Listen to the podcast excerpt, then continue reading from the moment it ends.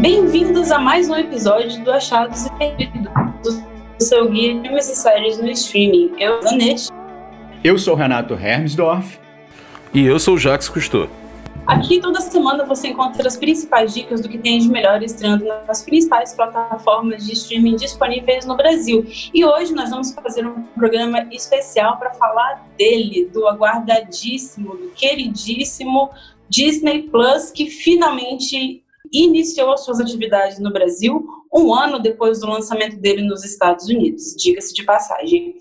É, a América Latina foi um dos últimos territórios para a ganhar a expansão do Disney Plus e ele chegou aqui no último dia 17 de novembro, numa terça-feira, já fazendo bastante barulho no mercado, né? Seja por causa da parceria com o Globoplay, é, tanto por causa do catálogo, que estava muito aguardado, muita gente querendo que a série finalmente estivesse disponível legalmente no Brasil. E a gente teve também uma parceria com a Globo para exibir The Mandalorian na tela quente, teve série exibida no NetGeo, na Fox, em tudo quanto é canto. É, então, foi uma estratégia de lançamento que, para mim, Liza Zanetti soou muito agressiva, porque assim, não tinha onde você olhar e não dar de cara com o lançamento do Disney Plus. E assim, tem uma coisa também de retirar produções, filmes e séries de outros catálogos, seja de é, Netflix, Prime Video, mas também de aluguel de VOD, retirada de mídia física. Então, assim, foi uma coisa bem, vamos concentrar tudo aqui no Disney Plus. E ao mesmo tempo, quando estreou, a gente viu assim um catálogo talvez bem menor do que muita gente estivesse esperando. O que, é que vocês acharam disso aí, gente? Cara, eu acho que muito provavelmente a gente deve passar aqui no Brasil pelo mesmo problema que eles passaram nos Estados Unidos, que foi quando acabou o Mandalorian, não tinha muito mais coisa para ver. Agora tem até um pouco mais, né? A gente tem outras produções aí Disney, é, não só que entraram, mas que não são de tanto destaque, mas também para entrar, tipo Mulan, que vai chegar no dia 4 de dezembro por aqui. Entretanto, uma coisa que, cara, eu tenho que, que aqui bater palma pra Disney é que a plataforma é muito boa.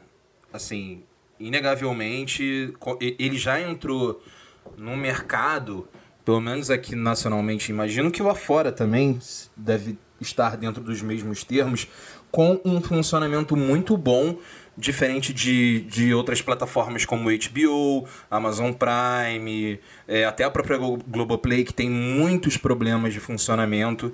É, e assim, até algumas coisas diferentes. Eu notei, por exemplo, que eu, que eu, eu vendo, né? Eu já, já tô mexendo bastante na plataforma para testar, para ver é, tudo que eles têm ali de funcionalidade.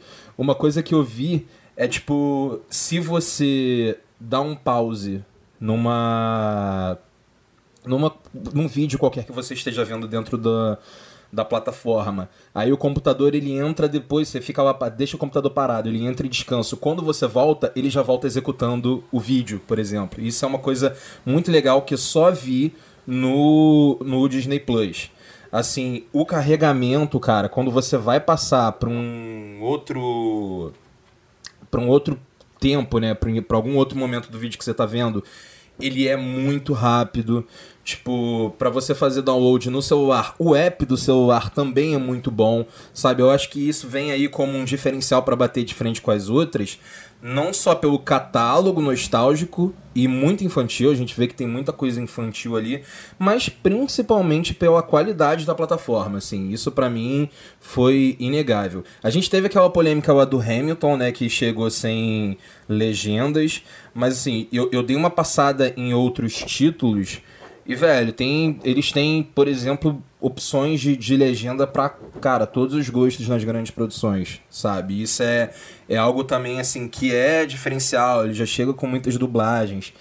Pô, ele chega com, com pacotes clássicos. Eles têm, assim como a HBO é uma coisa que só a HBO tem, que tinha no caso, né? Que agora o, o Disney Plus também tem, tipo, aquelas abas de coleções dos filmes. Então você tem lá a coleção da Marvel, já chega um pacotão de filme da Marvel, e aí quando você entra já tem separado. Tipo, essa é a fase 1, essa é a fase 2, essa é a fase 3, daqui em ordem cronológica. Assim, tudo para facilitar a sua vida. A mesma coisa com Pixar, eles também têm essa coleção. O X-Men, que infelizmente faltou, Logan, que é o melhor filme de X-Men e um dos melhores filmes de heróis em quadrinhos, na minha opinião, já feitos na história. É, mas, no geral, assim, cara, eu, eu, eu tô com um olhar positivo sobre o Disney Plus. Eu acho que, assim, também, eu acho que por uma questão de até de programação mesmo, de banco de dados, a gente sabe que demora para você poder colocar muita coisa no catálogo, que essas esse, esses filmes, essas séries, esses episódios, eles são muito pesados. Eu acredito que se eles trabalharem ali com uma expansão maneira para database deles, velho, não tem como não bater de frente, porque você vai ter conteúdo para todo mundo. Você vai ter conteúdo para família, você tem National Geographic, você é, vai ter em algum momento, eu acredito que eles vão trazer isso também pro Brasil ali, a, a ESPN, pros esportes, sabe? Cara, é um. É um, um, uma plataforma assim que, que vai dar realmente um, um up no, no mercado de streaming. É, eu não testei ainda as funcionalidades, eu não posso opinar sobre isso, mas em termos de conteúdo, não me surpreenderia, por exemplo, se eles tivessem, é, sei lá, uma aba que fosse sessão da tarde, outra aba que fosse tela quente, outra aba que fosse é, domingo maior, porque assim, é, muito do que a gente está vendo é de fato catálogo, assim, são pouquíssimas produções inéditas é, que eles estrearam dessa vez, como The Mandalorian, assim, por exemplo. Eu acho que com o guarda-chuva da Disney, é, que inclui aí, como o Jacques lembrou, e tem, além de Marvel, além de Pixar, que tem National Geographic, ESPN, tudo isso, é, e com as séries que a gente já sabe, e refilmagens, inclusive, como Esqueceram de Mim, que estão sendo anunciadas aí para frente, eu acho que a tendência sim é ficar um catálogo mais robusto e ganhar muito com isso, né? Mas por enquanto, assim, me parece muito barulho para pouca banda no sentido do que eles apresentaram, né? Assim, nesse sentido, uma das poucas produções originais, assim, e que tem uma ligação forte com, com o universo latino, que é Hamilton, por, Hamilton, por exemplo é, eles estrearem aqui sem legenda, eu acho muito, muito grave, assim. É, mas, de qualquer maneira, eu acho que é, é daqui para frente que a gente vai, vai ver esse catálogo ficando mais interessante, maior, claro. É, eu acho que vai ter uma diferença aí de catálogo para eles com relação à Netflix, que Netflix e outros, no caso, né? É que assim, eles já. Os originais dele já são catálogo, sabe? Tipo, o catálogo tem, tem muita coisa assim que vai ser para sempre da Disney. Tipo, tudo que vier da Fox e, e, que entrar ali, eles não vão ter aquela grande preocupação de manter na grade durante o tempo que for. Se eles tirarem é porque eles querem, se eles botarem e manterem é porque eles querem. Eles têm esse poder, sabe? Além, obviamente, das, das próprias como você já disse, em propriedades intelectuais aí. Tipo, pô, tem muita coisa que é. que assim, que vai ser incrível, tipo Alien, sabe? Eu não imagino tanto isso entrando no radar da Disney é, para trabalhar ali a imagem do, do o filme do Alien, o que for, mas, cara, imagina como se eles resolvem fazer uma série boa do Alien, de qualidade, tipo, isso tá na Disney Plus. Isso não vai estar em outro lugar. Não só Alien, mas tipo qualquer outra grande propriedade intelectual que faça parte da Disney ou da própria Fox, sabe? É, eles têm um, um, uma riqueza ali de material de, de consulta de própria produção que é absurdo, sem contar os, os grandes clássicos, os grandes filmes clássicos, né? Que vão que vem com esse catálogo muito da Fox também. Eu acho que realmente, pelo que eu entendi, o que eu, que eu acredito que seja, de fato, é mais uma questão de, de database, de você ter espaço, você ter um sistema não só que possa armazenar esse, essa grande quantidade de dados, mas que possa é, aguentar tráfego. Entendeu? Tipo, e é algo que eles estão conseguindo fazer agora. Você já entra lá e, assim, a resposta da plataforma é muito rápida. Como eu disse, para você mudar, pra você passar de, pô, do, pro início do filme pro meio, num toquezinho, ele vai muito rápido. Isso é, é uma estrutura, assim, que você tem que trabalhar meio que em 360, né? É, eu diria que essa usabilidade da plataforma é uma das grandes dificuldades de 98% dos canais de streaming, porque todos eles têm um problema. Mesmo a Netflix, que tem uma plataforma excelente, tem problemas de busca, tem problemas de recomendações repetidas fora do algoritmo, etc. Por exemplo, a Netflix cansou de me recomendar é, Supernatural com qualquer pesquisa que eu fizesse. Supernatural e La Casa de Papel, por exemplo. Coisas que não tem, tipo assim, eu pesquiso uma coisa nada a ver e sempre quer que eu veja La Casa de Papel. Eu não vou ver La Casa de Papel, não adianta até de Sarandos. Mas voltando, é, então todas as plataformas têm um problema. Eu acho que eu cheguei a mexer algumas coisas no, no Disney Plus e eu, assim, assusta não, mas surpreende a organização, porque de fato é, a gente conhece, né? a gente sabe quais são os conteúdos, quais são a, as propriedades intelectuais, o que, que é Marvel, o que, que é Princesa Disney, o que, que é X-Men, o que, que é NetGeo, o que, que é Pixar, etc. A gente sabe disso. Para um usuário médio, para um usuário que não fala disso o dia inteiro que nem eu, é, é, muito complexo, porque a Disney é dona de metade do, do, entretenimento hoje em dia. Então, eles conseguem fazer com que a plataforma seja simples nesse sentido de você ver, você consegue identificar as coisas, você consegue localizar e entender por que, que existe uma separação, existe uma separação entre princesas Disney e séries do Disney Channel, por exemplo, etc. É, então, acho isso muito legal, isso esclarece muita coisa, e é uma coisa que, inclusive, o HBO Max, que não está disponível no Brasil ainda, está planejado para primeiro semestre de 2021, também faz uma separação dessa. O HBO Max é o serviço de streaming da Warner Media. É, por outro lado, eu acho que, assim, eu entendo que eles estão chegando no Brasil agora, na América Latina agora, e algumas coisas vão ser feitas com um processo mais lento, mas me incomodam duas coisas, na verdade, alguns erros que já foram notados é, nesse início, e eu acho que eles fazem parte, mas também faz parte de falar que eles existem. Então, alguns filmes entraram com áudio de português de Portugal, ao invés de português do Brasil. É, e isso, assim, quando as pessoas acharam isso, foi muito engraçado. E eles tiveram tempo para preparar isso, sabe? A plataforma fez um ano de lançamento, agora há pouco tempo. É, e uma coisa que incomodou muito foi que muitas coisas não estão completas. Essas coisas não estão completas, aí eu faço a defesa, porque eles de fato vão colocar aos poucos, porque a, a estratégia de ir lançando as coisas aos poucos é uma forma também de atrair o público a longo prazo. Você cria uma cauda longa nessa possibilidade das pessoas criarem interesse e irem se inscrevendo. É, então, eu acho que isso faz sentido, por mais que gere frustração. Então, por exemplo, é, não tinha série da Lizzie Maguire até essa semana, até o dia que a gente está gravando, que é na quarta-feira. Não tinha entrado a série da Lizzie Maguire, a galera, todo mundo ficou revoltadíssimo, mas eles já prometeram que vai entrar a série. Outras coisas que não entraram ainda são que talvez eles não tenham os direitos de distribuição aqui no Brasil, por mais que sejam deles, que é o caso de X-Men Evolutions.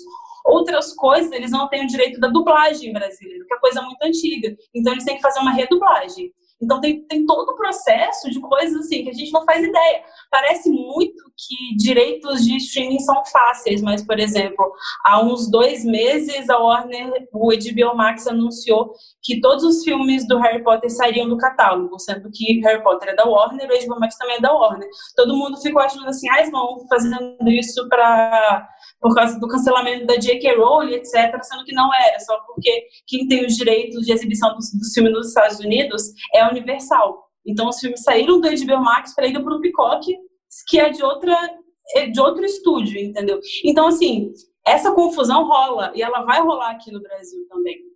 Por exemplo, é, então tem muitas particularidades. Logan, por exemplo, ele não está no catálogo do Disney Plus, ele nunca vai estar no catálogo do Disney Plus, porque o Disney Plus tem um target muito específico que é família. Ele só tem conteúdo familiar. Então você tem séries como, por exemplo, é, Love Victor, que é a série derivada de Com Amor Simon, e Alta Fidelidade, que era a série da Zoe Kravitz, que foi injustamente cancelada, elas foram desenvolvidas para o Disney Plus e depois migraram para o Hulu com a justificativa de que não eram familiares o suficiente. É, porque tem conteúdo que é, sei lá, para maiores de 14 anos, etc., que eles não consideram que é familiar o bastante para o Disney Plus. Podemos estar diante do caso de homofobia? Podemos, mas acho que isso é assunto para outra hora. De qualquer forma, você tem esse tipo de conteúdo que não vai estar no Disney Plus, mas que vai estar no Star, que é um outro serviço de streaming que a Disney está preparando para substituir o Hulu globalmente. É, nos Estados Unidos eles têm o Hulu, que tem esse, esse outro tipo de conteúdo que é mais segmentado, que é para um público mais velho, é, mais específico. E ao, ao redor do mundo eles vão lançar esse outro serviço que se chama Star, que é a partir de uma tecnologia que eles compraram de um serviço da Índia. A gente não tem mais detalhes dele ainda, mas esses detalhes vão ser divulgados a partir do dia 10 de dezembro. É, quase terminando meu monólogo aqui. É, outra coisa que foi que gerou muito estranhamento foi que algumas séries que já estão completas no catálogo norte-americano, como Diário de uma Futura Presidente, Encore, é, Star Wars The Clone Wars, a sétima temporada, mais o que? High School Musical, The Musical, The Series, eu adoro esse nome. São séries que já estão a temporada completa nos Estados Unidos e aqui no Brasil chegaram com um episódio só e com a promessa de que eles vão lançar episódios semanalmente. Não me entendam mal, eu sou a pessoa que mais defende episódios semanais no mundo. Talvez tenha mais gente que defenda tanto quanto eu. Porque eu acho que isso é ótimo, a gente tem tempo de ver, isso cria uma cauda longa, as pessoas descobrem. O lançamento semanal de The Mandalorian foi o que fez a série se tornar um sucesso, inclusive. Mas, assim, cara, a série já está toda disponível lá nos Estados Unidos. Está toda disponível no Torrent. Você lança episódio só por semana, num país que é o campeão de pirataria no mundo, eu acho que é subestimar um pouquinho demais o público brasileiro. Mas lá nos Estados Unidos, esses episódios foram lançados semanalmente também? Ou tudo de uma tacada só, esquema Netflix? Tudo de uma vez. O que foi lançado semanalmente lá foi, foi da Mandalorian, as outras teve alternância, algumas foram semanais, outras foram é, foram tudo de uma vez, mas aí que tá, com The Mandalorian, que ela é semanal, eles lançaram a primeira temporada toda de uma vez no catálogo e agora a segunda temporada está sendo lançada junto com os Estados Unidos. Chegou com três episódios da segunda temporada e a partir de agora os episódios vão ser lançados no mesmo momento lá e aqui. Mas assim, eu acho isso meio. Algumas coisas podem ser um pouco frustrantes porque eles já garantiram, eles já disseram, por exemplo, na coletiva, que eles não podem garantir que todos os filmes vão ser lançados, todos os filmes, todas as séries vão ser lançados simultaneamente. Então a gente vai ter caso de, sei lá, uma série original que saiu no Disney Plus nos Estados Unidos hoje e só vai chegar aqui, sei lá, daqui a dois meses. Uma coisa que na Netflix é impensável, assim. O diferencial da Netflix é esse lançamento ao mesmo tempo global no mesmo horário, no mesmo dia, no mesmo tudo. Então, assim, eles não garantirem isso, já, já cria várias coisas que deixam o público um pouco assim receoso, pelo menos na minha visão. Mas também é uma questão de esperar para ver, tá tudo muito novo, tá tudo se modificando o tempo todo. Então, é, é isso que a gente sabe até agora, mas também a gente sabe que tudo pode mudar o tempo todo. Mas já elogiamos, já reclamamos, agora vamos ao que há de bom nesse Disney Plus para a gente assistir, para a gente maratonar ou para a gente não maratonar. Então, Jax, o que, que você diz aí? Cara, eu acho que já que estamos aí muito nessa comemoração de Disney Plus e já falamos bastante Mandalorian, vamos continuar nessa pegada de falar da segunda temporada de Mandalorian. Já chegou e felizmente já podemos falar agora, bem livres e, e, e discutir sobre os rumos que, que essas séries que são da Disney, que, que são da Marvel, ou Lucasfilm, que for, que estão dentro do, do guarda-chuva Disney, tem pra, pra nos dar, né?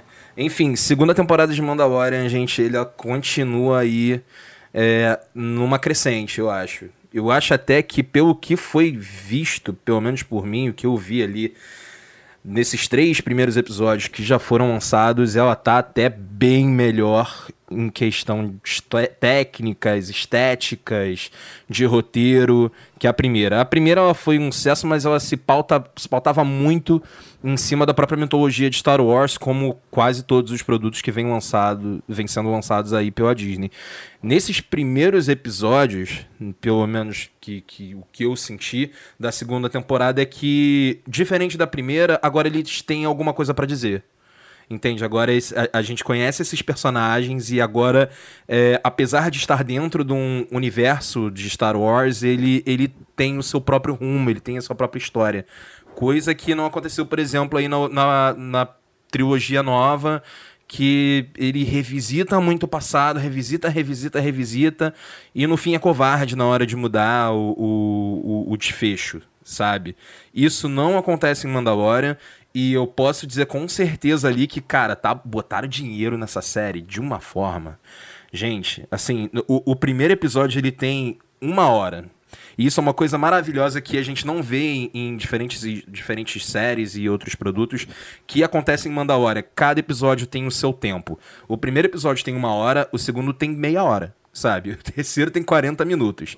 Eles dão essa liberdade, assim, para os criadores fazerem o que eles quiserem com a história e contar a história no seu tempo, sabe? Você não precisa ficar enrolando para fazer é, um, um, episódio de uma hora porque a série toda tem uma hora. Não, cara, vai lá, faz. Se você quiser contar a história em meia hora porque você acha que fica melhor assim, faz.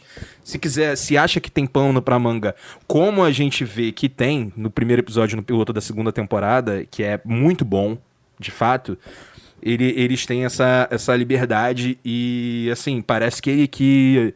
É, de fato deve ter sido um grande sucesso Mandalorian, assim, em termos é, monetários para Disney, né, comerciais, porque eles botaram, tão, botaram de fato muita grana em efeitos especiais, em é, cenografia, é, em, em, maquiagem, em, em, é, em figurino, e isso ficou muito legal. Assim, eu acho também que, que, diferente da primeira temporada, finalmente a gente vê mais o Mandaloriano como personagem dissociado ali do, do Baby Yoda. Eu acho que o Baby Yoda eles puxavam muito pro Baby Yoda e, e era algo assim que me incomodava que não fazia nem tanto sentido é, quanto como personagem mesmo, como core ali da história. De tipo, cara, o Mandaloriano ele é um mercenário, ele não é uma babá, sabe? E nesse, nessa segunda temporada ele tá muito menos babá do que, pelo menos na minha impressão, ele tá muito menos babado que na primeira, sabe? O, o Baby Yoda ele já fica mais livre.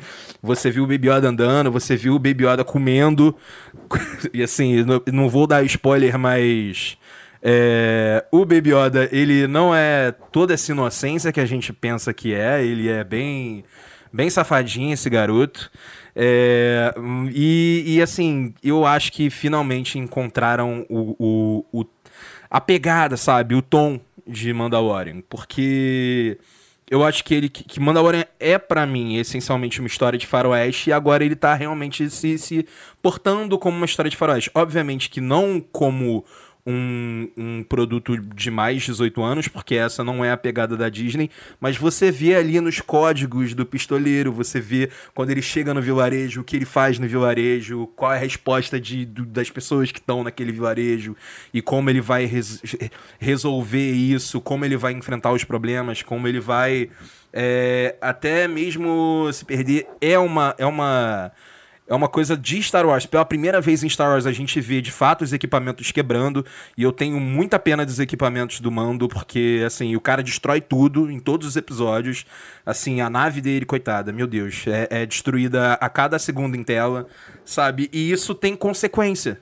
O que é ainda mais legal, assim, tipo, cara, se você quebrou sua nave, você vai ficar preso no meio do deserto. Aí você vai ter que se virar, velho sabe? Tem, tem coisas ali que, que se distanciam bastante do, do, do Star Wars core mesmo. Acho que tem algumas coisas que se repetem. Tem uma cena muito específica ali de um personagem que é a repetição fidedigna da, da, do primeiro, da primeira demonstração de poder do Homem de Ferro, que é quando ele destrói um tanque lá no primeiro filme da Marvel 2008. É igual, existe uma cena igual na série que é a mesma coisa. Mas assim, você vê que é também um traço de, de diretor, sabe? De meio que uma assinatura, mas que você vê que colocaram na mão do John Favreau, porque ele startou o universo Marvel e ele tá startando esse universo Star Wars nas séries. E eu, eu tô muito empolgado pro que vai vir aí. Recomendadíssimo. Tá lá a primeira temporada já e os novos episódios da segunda. Vejam Mandalorian, vale a pena. Eu só queria dizer que você disse que o Mando não é babado Baby Yoda, mas ele é babado Baby Yoda sim, tá na carteira de trabalho dele. Mas, brincadeiras à parte, É, um dos grandes choques dessa segunda temporada, sem, sem revelar nada aqui, mas para quem já viu sabe o que a gente está falando, foi justamente em relação ao Baby Yoda. A gente fica assim: será que eu ainda posso gostar do Baby Yoda depois dessa? Mas, eu, assim, de fato, é uma série que rendeu muito para Disney. Só do tanto de boneco do Baby Yoda que eles venderam, assim, já deve ter pagado o orçamento da série inteiro. E é, é o carro-chefe deles, eu acho que eles esperavam, acho não, eu sei que é fato que eles esperavam chegar na América Latina com as séries inéditas Falcão e o Soldado Invernal e WandaVision, pelo menos as duas séries da Marvel que eles têm aí, para o Disney Plus. Eles não conseguiram por causa da pandemia, mas eles conseguiram encaixar o lançamento da plataforma aqui com o lançamento da segunda temporada de The Mandalorian, que, assim, é de fato é um sucesso estrondoso. A série continua muito boa, continua cada vez melhor. E acho que é, talvez seja a melhor produção de Star Wars desde que a Disney assumiu o, a Lucasfilm. Gosto muito dos últimos Jedi, mas eu acho que The Mandalorian ela consegue ter essa independência de uma forma assim que nenhuma outra tem. Eu acho que o Rogue One chega um pouco perto, mas agora que é a melhor em comparação com outras, assim, pô, com certeza. Isso, isso não tem que falar. É, eu, eu gosto muito do, do Rogue One também, só que é isso, sabe? Eu acho que é, The Mandalorian é a primeira vez que eles têm a coragem de se desprender do que já foi feito e ir para uma coisa nova, é, que não interfira no material original, que acrescente a história, que acrescente aquele universo tão rico. Então, é, é uma série maravilhosa, o Baby Yoda é maravilhoso, e é um super faroeste, de fato. Então, fica aí a nossa mega recomendação. Para quem não viu ainda, para quem quer acompanhar, para quem já viu a primeira temporada e quer acompanhar a segunda, vale super a pena. Acho que é, recomendar The Mandalorian é meio que pregar para convertido, mas conteúdo da Disney é isso, né, gente? Quem conhece, é, não tem como fugir muito do, das coisas da Disney, porque elas estão em todos os lugares.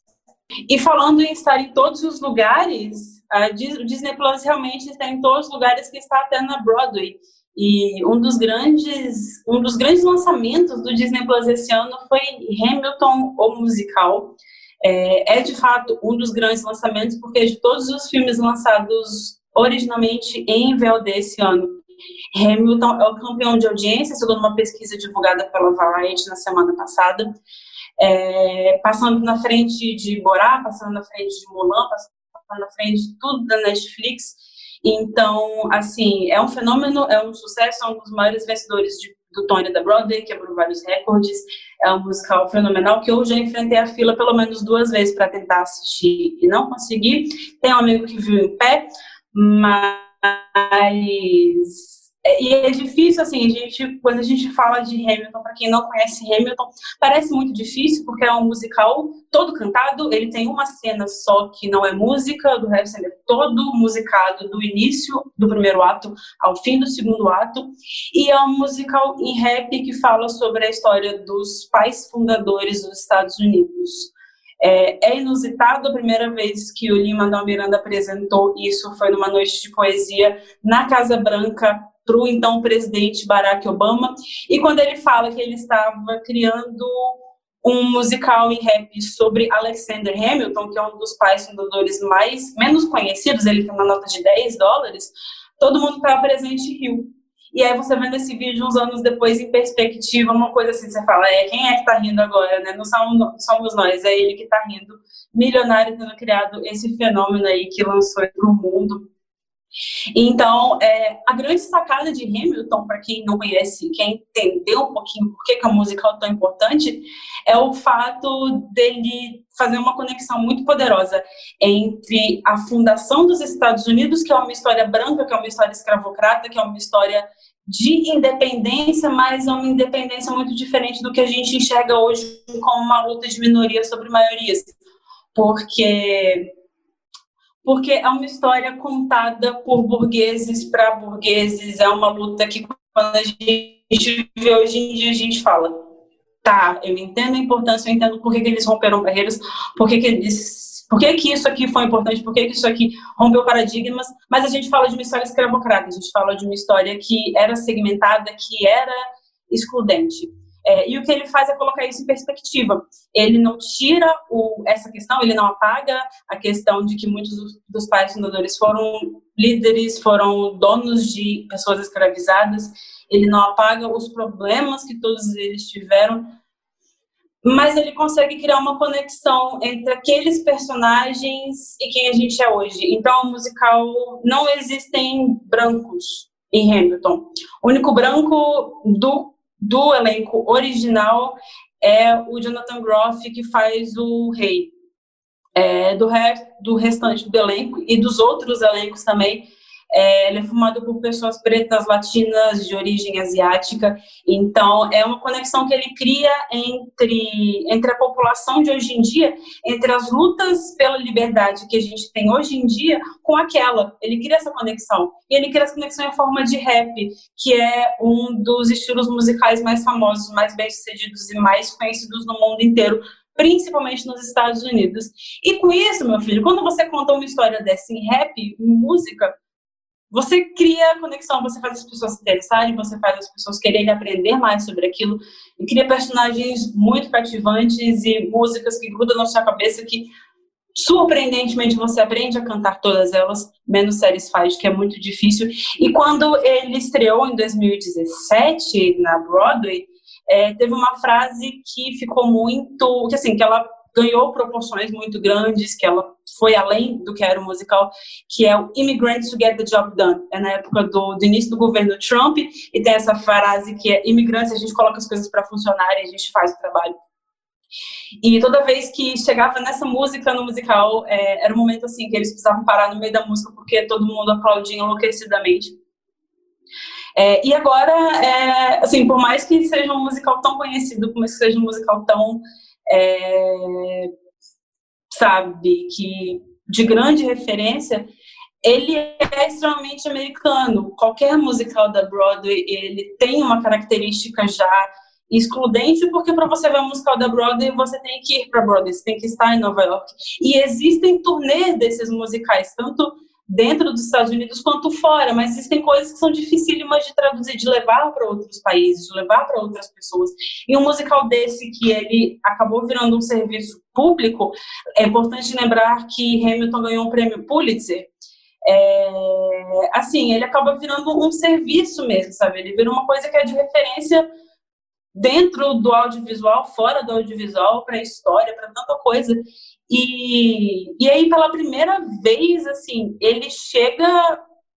Oficialmente você consegue ver Hamilton sem sair de casa, você consegue ter a experiência de estar na Broadway de dentro da sua casa. É, não é um não é pro shot no sentido de eles colocam a câmera parada e filmando o palco todo, ele tem uma direção que é muito bem feita, que, que vai mudando de ângulos, enfim, é uma direção muito bem bem construída para te, te colocar dentro da história mesmo, de formas que não pareça que você está simplesmente, sabe, vendo uma filmagem da, da, do palco inteiro. E é maravilhoso, gente, é maravilhoso, é, é fenomenal, assim, eu acho que Hamilton é uma das coisas mais viciantes que eu conheci nos últimos tempos. Felizmente, tem uma grande amiga que me obrigou a conhecer musicais da Broadway e hoje em dia eu conheço um pouco mais. Mas acho que Hamilton então, é, é, assim, parece difícil quando você fala assim, nossa, a história da independência, mas é legal pra caramba, as músicas são ótimas. O grande problema, de fato, é a questão da legenda, né? A gente já falou um pouquinho, mais vale contextualizar. É, a Disney, o Disney Plus lançou Hamilton sem dublagem e sem legenda, disseram que foi uma decisão criativa, e eu entendo ser uma decisão criativa de não ter dublagem, porque como que você dubla um musical desse não tem, tipo assim, Filmes musicais, geralmente, a dublagem é feita só nas cenas faladas e as músicas são mantidas no original, exceto em, em animações, é claro. É, mas não ter legenda não, não tem justificativa nenhuma, tanto que depois de uma grande movimentação, de uma onda de reclamações nas redes sociais, nessa terça-feira, na quarta-feira, dia 18, o Lima Manuel Miranda publicou um tweet em português dizendo que as legendas em português e espanhol estavam atrasadas, que ele estava assistindo péssimo por isso, mas que elas iam chegar. Então, em breve, todo mundo vai conseguir assistir Hamilton e aprender as músicas e entender por que, que ele é tão fenomenal. E essa fui eu pregando a palavra de Hamilton. É, nesse sentido a gente começa a ver aí uma das problemáticas do Disney Plus, né? Realmente, não só pela falta de legenda, eu acho que em qualquer obra você tem que, dentro de um serviço de streaming que visa ser familiar, né? Dessa característica da Disney ali de cara, de, de ser para todo mundo, de, de ser acessível e, e pegar da criança até o avô, você excluir de, de uma forma dessa é um absurdo e torna difícil também até para quem tem o, o inglês instrumental. Assim, tipo, cara, o rap, ele é o, o gênero musical mais executado no mundo hoje. Isso é inegável. Qualquer pesquisa que você vai ver aí de, de teoria musical, você vê que o rap, ele é um novo pop, não, não tem jeito. E ele vai continuar assim durante alguns bons anos, ao que tudo indica. Mas ele não é, de fato, assim, um, um gênero musical é fácil de você degustar, né? Assim, ele não ele, ele não mantém estrofes que são é, é, com uma que tem uma continuidade parecida normalmente. Ele tem refrões que às vezes se repetem mas muitas vezes você tem ali diferenças até mesmo fonéticas em palavras dos, dos refrões.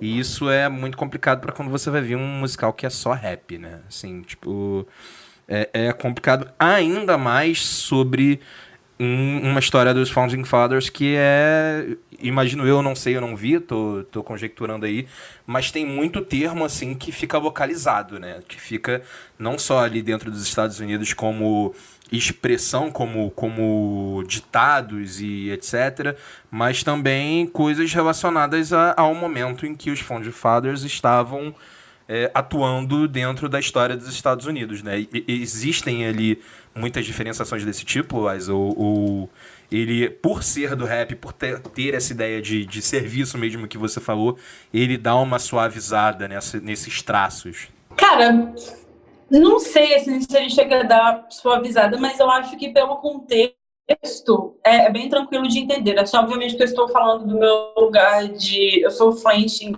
inglês. Então eu, é, é meio escroto falar isso, né? Mas eu não sinto tanta essa dificuldade, porque muito do que está ali, mesmo coisas que não. Que, que pareçam estranhas, que pareçam muito específicas, dá para entender pelo contexto. E, mas assim, é, são são músicas muito detalhadas, com muitas palavras muito ritmadas e muito, muito rápidas, assim. Então tem muita coisa que você vai perdendo, que mesmo que você ouça e ouça, ouça várias vezes, tem coisa que passa, que, que você não lembra nem que tem, assim. São segredos, detalhezinhos escondidos em frases que passam muito rápido. É... Mas esse tipo de coisa, assim, você acaba conseguindo entender o contexto e outras coisas que passam você pode não perceber pela primeira vez, mas quando você vai rever, e eu já revi várias vezes, é, nesses dois dias desde que o Disney Plus estreou, é brincadeira, tá, gente? Mas cada vez que você vai rever, você acaba descobrindo uma coisa nova, você acaba é, achando uma coisinha escondida, um detalhezinho na música, no olhar na peça. É, então, essas coisas, assim, dá para dá você pegar. E outras coisas você vai acabar se pegando pesquisando sobre as cartas que John Lawrence trocava com Alexander Hamilton e outros detalhes extremamente específicos quando você vê, você fala, é, tá, eu tô um pouco viciada nisso. Mas, mas vale super a pena. E, ai, gente, é maravilhoso. Vejam Hamilton. Seria legal se a Disney fizesse um documentário dando uma contextualizada, falando melhor sobre a história do musical, falando sobre por que ele é tão importante para quem está fora dos Estados Unidos, porque por mais que lá a galera esteja, de, sabe, todo mundo já conhece Hamilton de cabo rabo, e mesmo assim ele é um sucesso, o filme, é, eu acho que valeria a pena eles terem conteúdos de apêndice, que inclusive são conteúdos que eles têm em outros filmes dentro do Disney Plus. Tipo, sei lá, se você procurar Os Últimos Jedi, você consegue ver Os Últimos Jedi com edição comentada, com outras coisas assim eu acho que até valeria a pena eles investirem mais coisas assim para Hamilton, porque é, é, assim, é maravilhoso, todo mundo que vê se empolga e se não ficou claro ainda, eu gosto muito de Hamilton, eu gostaria que todos vocês gostassem também e assistissem para todo mundo amar Hamilton e ser feliz na vida. Bom, gente, como basicamente aí The Mandalorian e Hamilton são os únicos originais de fato do Disney Plus, originais recentes, né? Além de High School Musical, The Musical, The Series, que eu não assisti, eu acho que a gente pode passar, né, Liza, pra dica do. Bom, justamente, até porque nem só de Disney Plus vive este programa. E a dica do NDFs de hoje, NDFs, inclusive, que ganhou uma presença ilustre essa semana, chegou a um milhão de membros, e temos uma dica especial do Vinícius hoje, que vai dar uma dica de uma outra plataforma de streaming que talvez vocês conheçam um pouquinho dela. Fala aí, Vinícius. Oi, gente, tudo bom? Aqui quem fala é o Vinícius Guerra, de Belo Horizonte, Minas Gerais. Eu sou Pipoca e participo do grupo do Facebook Nossas Dicas de Filmes e Séries. Hoje eu queria deixar uma dica de série bem legal para vocês. A série é A Maldição da Mansão Bly, que está na Netflix. A série é excelente para quem curte uma história assim de suspense com um pouquinho de terror. Essa série é como se fosse uma sequência da Maldição da Residência Hill, que também está na Netflix, mas ela tem uma história completamente diferente. Tudo se passa nos anos 80, no interior da Inglaterra, quando o Malper vai trabalhar em uma mansão bem antiga e tomar conta de duas crianças bem interessantes. Duas crianças, interior da Inglaterra, anos 80, mansão antiga, já viu, né? É, mas mesmo para quem não gosta de terror e suspense, eu acho que vale a pena assistir essa série. Eu não posso ficar dando muitos spoilers aqui, né, para não estragar a experiência de todo mundo, mas eu já adianto que não é uma história só de suspense ela também tem uma história de amor. Eu acho que vale muito a pena assistir essa temporada e a temporada anterior também. É isso aí, gente. Obrigado. A Maldição da Mansão Bly. A gente fez um programa falando sobre essa série e concordo com tudo que o Vinícius disse. É uma grande série que foi uma uma adição surpreendentemente boa ao que não era uma franquia, mas que virou uma franquia, que é uma das grandes estreias da Netflix esse ano. E tá aí, eu reforço a recomendação dele. É, eu também. Eu acho que, assim, é uma história que surpreende a cada momento. E mesmo não, não sendo um ali uma das produções do Disney Plus, vale a pena todo mundo ver. Uma curiosidade sobre a maldição da mansão Bly, pelo menos até esse momento da nossa história de podcast, ele foi o episódio, ele é o episódio mais executado aí nosso. Então a gente sabe que o pessoal, se não gostou, pelo menos ficou muito curioso com essa história. Tá aí nossa outra dica, Maldição da Mansão Bly, grande dica do Vinícius lá do NDFs. E para quem não conhece o NDFs, corram atrás, procurem eles no Facebook e no Instagram, que tá todo mundo lá sempre mega disponível para ajudar todo mundo a encontrar o que assistir, de todos os gostos, todas as idades, todos os gêneros. É, todo mundo é sempre bem-vindo lá no NDFs. E para encerrar o nosso programa, nós vamos para os nossos perdidos, onde a gente dá dicas de coisas que você provavelmente não sabia que são nas plataformas, mas que elas estão escondidas em algum lugar. E eu vou começar com, com o Jax. Diz aí, Jax. Então, a minha dica de hoje é da história The Liberator, que está na Netflix. Ela, cara, o que eu posso falar é que eles tiveram uma baita ideia, assim, porque você vê que a galera não tinha dinheiro, não tinha grana para produzir uma série sobre Segunda Guerra Mundial. Então o que eles fizeram foi colocar os atores com figurinos, né, ali, tipo, da época, botar eles atuando em um estúdio e eles fizeram todos os cenários, tudo em rotoscopia, né, ali a técnica de, de, de desenho em cima de um, um, quadro anterior. E isso ficou, num primeiro momento, bastante estranho, mas quando você vai vendo a série, você se adapta e você passa a achar lindo. Assim, é uma história de Segunda Guerra Mundial. Eu adoro histórias de Segunda Guerra Mundial. Já já indiquei algumas aqui como Resgate de Soldado Ryan, Band of Brothers. Mas essa é, é um pouco diferente, assim, a pegada. Ela é sobre guerra, mas ela tem bem um, um climão ali de novela, tipo Peak Blinders, sabe? Aquela nova categoria de séries que estão surgindo aí, que são é, aquelas famosas novelas pro macho que é triste, mas ao mesmo tempo que bom que tá, que tá rolando aí algumas produções desse tipo que meio que dão uma humanizada nas histórias aí masculinas, por exemplo, de guerra. Assim, eu acho que ela dá realmente uma romantizada nos Estados Unidos. Eu acho que isso pega um, um um pouco mal, pra, assim, para mim, pelo menos, ficou um pouco estranho, porque eles vendem o americano como muito patriota, como, como herói, como cara que tenta incluir o índio, o negro, o latino, e, e a gente sabe que isso não acontece. Não acontece hoje, não ia acontecer na Segunda Guerra Mundial, sabe? Mas é, é você tem a perspectiva da história de um esquadrão de outsiders. E como esses outsiders, dentro ali do exército norte-americano na Segunda Guerra Mundial, vão crescendo por serem muito superiores aos combatentes brancos, no caso, né? Porque como eles são os excluídos, eles têm que se mostrar muito melhor, porque eles até para morrer, eles são os primeiros a serem lançados ali na linha de frente, né? Então, eu acho que é que essa minha dica fica aí, principalmente é, por essa técnica. Eu acho que a técnica de animação ela é muito boa, ela acaba evoluindo.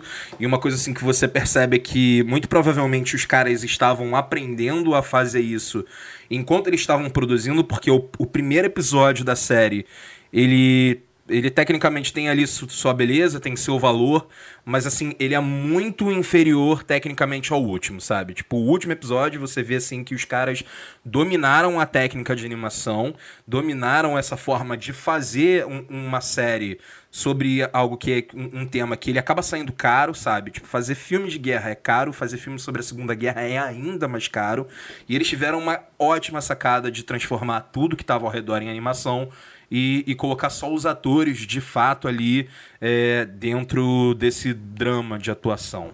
Enfim, fica aí a recomendação. The Liberator. Muito bom. Mais uma dica aí que eu anoto para também colocar na minha lista. Toda semana a gente acaba fazendo essas trocas aqui, tanto quanto o público, a gente também acaba conhecendo várias coisas diferentes gravando o programa. E agora eu vou passar a palavra para o Renato. Renato, o que você traz aí de perdido para gente essa semana? É, eu queria falar de uma série que é uma série nova, na verdade, recente até, mas que eu acho que a estreia passou meio, meio batida, assim, que se chama Industry, ou sei lá, Indústria, uma série da HBO. Ela estreou em 9, no último dia 9, 9 de novembro, e é uma série que acompanha um grupo de cinco jovens, assim, de 20 e poucos anos, mais ou menos, é, sei lá, seria o que é a geração Z, né? Trabalhando, entrando no mundo dos bancos de investimento. Eles são uma espécie de trainee, assim, numa grande empresa e é muito um recorte social, assim, desses jovens que estão... São, são um grupo... Eles formam um grupo bem misto, assim, de origem diferente. É, e, assim, essa parte mesmo financeira, do banco de investimento, o que, que eles falam lá, eu não entendo absolutamente nada disso. Me lembrou um pouco nesse sentido, assim, a sensação de estar vendo o Gambito da Rainha, que eu também não entendia nada de xadrez, mas o que me interessa não é exatamente isso, embora isso possa ser questionável aí por quem conhece. Os criadores, eles se chamam Mickey Down e Conrad Kay, e eles trabalharam, de fato, no ramo das finanças, assim. Morgan Stanley, esses bancos assim, essas coisas loucas, eles inclusive participaram desse processo assim, é, que não é exatamente seletivo, porque você já entra na empresa, mas você precisa se garantir lá dentro, mas de qualquer maneira, sei lá, eles foram excluídos aí desse processo. É, é uma série que trata muito abertamente sobre droga e sexo até no, no, no primeiro episódio, assim, e deu a entender nesse primeiro episódio que a meritocracia é uma questão central a ser discutida aí entre esse grupo que é tão tão variado assim. É, parece coisa do Adam McKay, eu estava achando assim, um Adam McKay, né, diretor de A Grande Aposta, vice, gosta muito de falar de subprime, mas o primeiro episódio é dirigido pela Lina Dunham. Isso eu fiquei surpreso porque eu assisti o episódio sem ter essa informação, sem saber. A Lina Dunham aí, criadora de Girls, né? Acho que é a maior referência do trabalho dela. E passeando aí, experimentando um universo bem diferente, inclusive, embora seja a juventude aí o foco. Fiquei bem curioso para continuar. A série se chama Industry que é da HBO. Muito bem, é, Industry, acho que ela me lembra um pouco Succession, mas em outro mercado. Mas, enfim, inclusive saudades Succession. Voltou a gravar em novembro, então muito em breve teremos novidades da terceira temporada. Mas voltando para Netflix, minha dica final é As Mortes de Dick Johnson. É um documentário que estreou faz um tempinho, assim, deve ter coisa de um mês. E essa diretora documentarista Kristen Johnson ela começa a cuidar do pai dela, que é um senhor de 86 anos, doutor Dick Johnson, e ele era um, um ele é um, psicólogo, e ela ela começa a tomar conta dele, ela precisa levar ele para casa dela em Nova York, e, e aí ela começa a fazer esse documentário que é contando várias formas como ele poderia morrer. Ela vai simulando possibilidades de como ele poderia morrer sei lá, atropelado na rua, num acidente que caiu uma viga na cabeça dele, etc. Ela cria essas várias possibilidades de como ele poderia ir a óbito e junto com isso, ela vai contando a história dele, ela vai contando a história da família, a relação entre eles e a relação dele com a passagem de tempo. É um documentário belíssimo, ele tem uma hora e 45, se eu não me engano, e ele estreou no Festival de Sundance, desse ano foi escrito pela Netflix, já está no catálogo, e ele está surgindo aí como um dos favoritos dos frontrunners da Netflix para a temporada de premiações do Oscar 2021. Surge junto com outro que a gente já comentou aqui, inclusive, um tempo atrás, Jackson, que é o Atleta A, então, são esses dois que eu vi aí na corrida como um, alguns dos favoritos da Netflix. Esses dois e, e o Creepy Cramp também, que a gente não falou, mas que também é muito bom.